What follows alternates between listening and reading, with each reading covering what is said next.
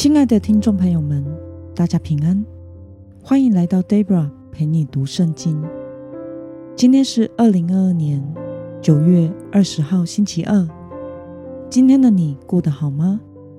祝福您有个美好的一天。今天我所要分享的是我读经与灵修的心得。我所使用的灵修材料是每日活水。今天的主题是。顺从呼召，即刻参与。今天的经文在四世纪第五章十二到二十二节。我所使用的圣经版本是和合本修订版。那么，我们就先来读圣经喽。底波拉啊，兴起，兴起，当兴起，兴起，唱歌。巴拉啊！你当兴起，亚比挪安的儿子啊，当俘虏你的俘虏。那时，贵族中的幸存者前进，耶和华的百姓为我前进攻击勇士。源自亚玛利的人从以法莲下来，跟着你。你的族人变雅敏有领袖从马吉下来，手握官员权杖的。从西布伦下来，以撒家的领袖与底波拉一起。巴拉怎样，以撒家也怎样。他跟随巴拉冲下平原。吕便之派有胸怀大志的人，你为何坐在羊圈内，听羊群中吹笛的声音呢？吕便之派巨星有大谋的人，激烈。安居在约旦河东，但为何住在船上呢？亚瑟在海边居住，他在港口安居。西布伦是拼命赶死的百姓，拿佛他利在田野的高处也是如此。君王都来征战，那时迦南诸王在米吉多水旁。的他那征战，却得不着掳掠的银钱。星宿从天上征战，从他们的轨道攻击西西拉。基顺的急流冲走他们，古老的急流，基顺的急流。我的琳娜，努力前进。那时马蹄踢踏，壮马奔驰飞腾。让我们来介绍今天的经文背景。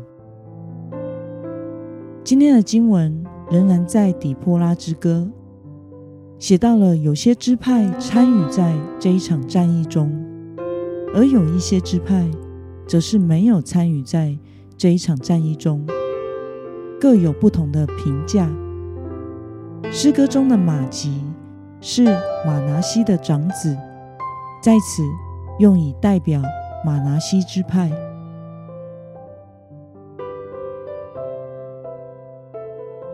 让我们来观察今天的经文内容。有哪一些支派参与在这一场战役之中呢？我们从今天的经文十四、十五、十八节可以看到，有以法莲、便雅敏、马拿西、西布伦、以撒迦。拿佛他利支派加入了战争的行列。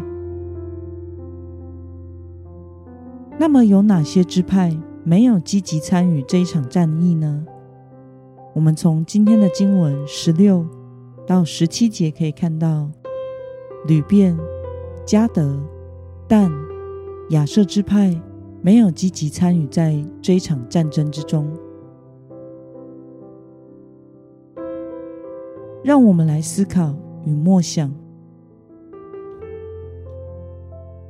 底波拉为什么要称赞参加这一场战役的人？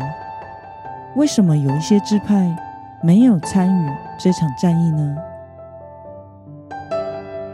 参与战役的以法莲、便雅敏、马拿西、西布伦、以萨迦、拿佛他利支派，他们是回应了神的呼召。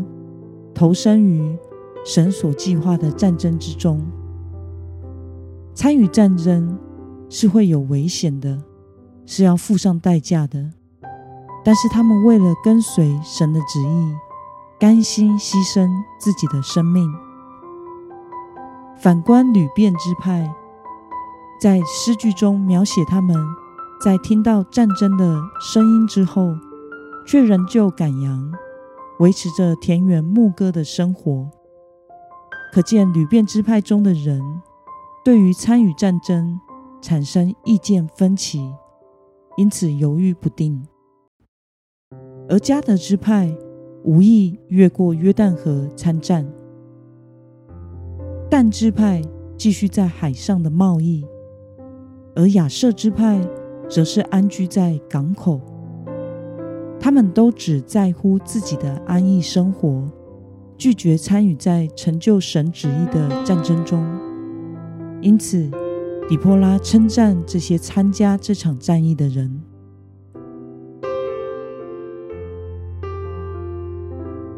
那么，看到部分的支派只在乎。自己生活的安逸，拒绝投身于成就神旨意的战争之中，你有什么样的感想呢？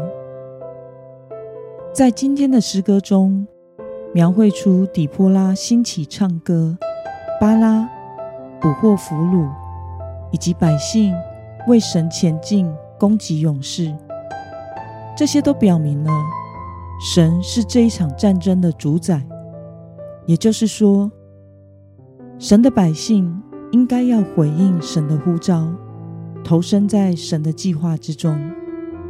但是部分的支派，他们只在乎生活的安逸，拒绝投身于成就神旨意的战争。这样拒绝跟随神，只想在安逸中坐享其成。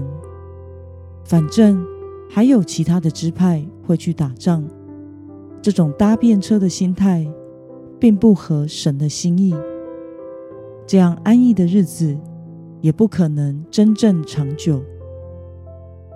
我们要明白，唯有顺服神的旨意，时刻回应神的呼召，住在上帝的同在中，才是神国子民在面对神旨意时应该要有的态度。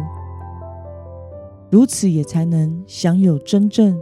在耶稣基督里的自由与平安，生命是没有捷径的。愿我们一生都活在神的旨意计划之中。那么，今天的经文可以带给我们什么样的决心与应用呢？让我们试着思考：我们是否有沉溺在生活安逸中？而没有回应参与在教会事工的心态呢？总觉得反正还有很多的别人会去做。为了从今天起能顺从神的呼召，即刻做出回应，你决定要怎么做呢？让我们来祷告，亲爱的天父上帝，感谢你。